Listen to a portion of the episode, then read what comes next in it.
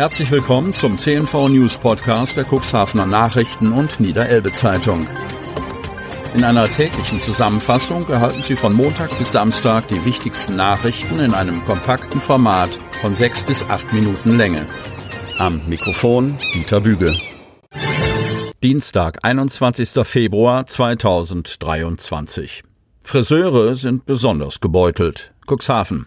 Wie steht es eigentlich um die Handwerksbetriebe? Der Geschäftsführer der Kreishandwerkerschaft Elbe-Weser, Jan-Peter Halves, nennt Nachwuchssorgen im Handwerk und nicht zuletzt die Auswirkungen der Corona-Pandemie auf einzelne Sparten. Die Bäckereifachbetriebe gehören nicht zu den Sorgenkindern der Kreishandwerkerschaft. Ganze zwei Unternehmen gibt es noch im Stadtgebiet von Cuxhaven. Solche Konzentrationsprozesse hätten durchaus ihre guten Seiten, etwa mit Blick auf Corona-Zeiten, in denen Bäcker und Fleischer so halbes tendenziell Federn gelassen haben. Im Großen und Ganzen verlaufe die Entwicklung in Cuxhaven genauso wie im Rest der Welt, betont der Geschäftsführer. Auf Pandemiefolgen zurückkommend lenkte er den Fokus unter anderem auf das Friseurhandwerk. Den Friseuren ging es richtig schlecht durch Corona, zieht halbes Bilanz und bezieht sich dabei auf Schließzeiten, die mit dem ersten Lockdown im Frühjahr 2020 begannen. Fast drei Jahre später ist das Thema Corona in vielen Salons nicht ausgestanden. Die seinerzeit gewährten staatlichen Hilfen werden vielerorts zum Bumerang. Viele scheitern jetzt an der Rückzahlung dieser Corona-Hilfen, sagt Halves und schildert Versuche, sich die Rückzahlungssumme buchstäblich vom Mund abzusparen an der Wirklichkeit solcher Betriebe seien die, laut Kreishandwerkerschaft, viel zu komplexen Hilfen vorbeigegangen. Wann immer vom goldenen Boden des Handwerks die Rede war, ging es bislang vor allem um das Bauhaupt- und das Baunebengewerbe, um Maurer, Zimmerleute, aber auch um Elektriker oder Installateure, die vom durch die Niedrigzinsphase beflügelten Bauboom profitierten. Dieser hohe Sockel, laut Halves, ist nach Wahrnehmung der Kreishandwerkerschaft deutlich abgeschmolzen. Sichtbar werde das unter anderem an der Zahl der in Niedersachsen erteilten Baugenehmigungen. Im Einfamilienhausbereich sei sie im Laufe des letzten Rechnungszeitraums um 25 Prozent zurückgegangen. 41-Jähriger in U-Haft, Cuxhaven. Den Beamten der Polizei in Cuxhaven gelang es, am vergangenen Donnerstag mehrere Kilo an Betäubungsmitteln sicherzustellen. Für den 41-Jährigen bedeutete dies letztlich die Untersuchungshaft. Wie die Polizei am Montag mitteilte, sei der Mann der Polizei bereits bekannt. Aufgrund polizeilicher Erkenntnisse wurde die Festnahme mit Hilfe von Spezialkräften der Polizei durchgeführt. Der Mann ließ sich widerstandslos festnehmen. Auf Antrag der Staatsanwaltschaft Stade erließ das Amtsgericht Cuxhaven am Freitag einen Untersuchungshaftbefehl. Der Beschuldigte wurde einer niedersächsischen Justizvollzugsanstalt zugeführt. Die Ermittlungen dauern an. Nachschlag für Schlickstudie. Kreis Cuxhaven. Über die Auflandung und zunehmende Verschlickung des Döser und Donauwatz wird seit Jahren diskutiert. Die Ursache ist bekannt. In mehreren Gutachten wurde die Langzeitwirkung des zehn Kilometer langen Kugelbarke-Leitdamms als verantwortlich erkannt. Einer Lösung des Problems ist man durch diese Erkenntnis allerdings bislang noch nicht näher gekommen.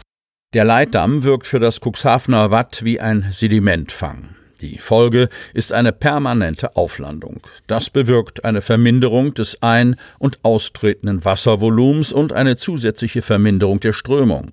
Als Folge nehmen die von der Strömung transportierbaren Sedimentkorngrößen ab, bis schließlich auch feinstes Material sedimentiert und Schlickfelder entstehen.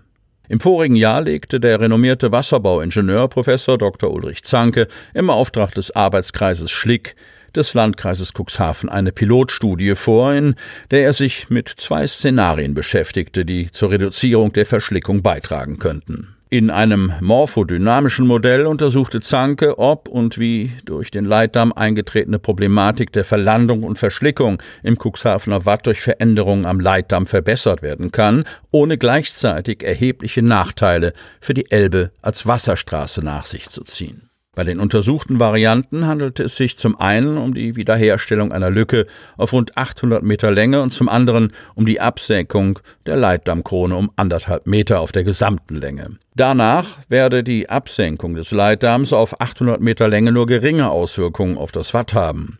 Es werde rund 30 bis 40 Jahre dauern, bis erste Ergebnisse sichtbar würden. Auch die Absenkung der Leitdammkrone auf gesamter Länge werde kurzfristig nur marginale Auswirkungen haben. Das System habe sich auf den Leitdamm eingestellt. Professor Zanke schlug vor diesem Hintergrund vor, das Gutachten zu erweitern, um zu zeigen, ob durch zusätzliche Maßnahmen eine Beschleunigung des Effekts zur Verminderung der Verschlickung erreicht werden kann. Dabei gehe es um den größtmöglichen Abbau von Sand und den Einbau einer Schöpfbuhne, die das System stabil halten würde. Vermutlich werde das System durch einen erneuten Eingriff Jahrzehnte brauchen, um zum alten Zustand zurückzukehren. Unabhängig vom Ergebnis der Folgestudie liegt die Entscheidung bei der Wasserstraßen- und Schifffahrtsverwaltung. Neues Leben für altes Arbeitsamt. Otterndorf. Die Stadt Otterndorf will ein Existenzgründerzentrum nach Stader Vorbild aufbauen. Ein Standort ist bereits gefunden in den Räumlichkeiten der ehemaligen Agentur für Arbeit am Fröbelweg. Einen möglichen Mitbewohner gibt es auch schon.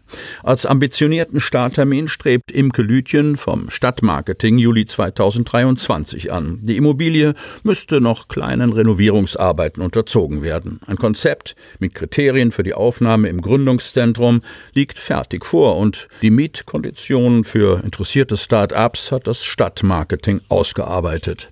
Als möglichen Partner hat die Stadt die Volkshochschule im Landkreis Cuxhaven gefunden, die seit einiger Zeit auf der Suche nach neuen Räumlichkeiten in Otterndorf ist. Aktuell ist die VRS im ehemaligen Aldi-Gebäude am Sophienweg untergebracht. Die Räumlichkeiten dort sind nicht barrierefrei zugänglich. Kleiner Haken, der Mietvertrag am Sophienweg läuft noch bis Ende 2024. Die Volkshochschule bemüht sich, den Vertrag vorzeitig zu beenden. Mit dem Existenzgründerzentrum will Otterndorf Gründern in der Region zur Seite stehen und sie zu stabilen Unternehmen wachsen lassen. Sie hörten den Podcast der CNV Medien. Redaktionsleitung Ulrich Rode. Produktion Win Marketing, Agentur für Text- und Audioproduktion.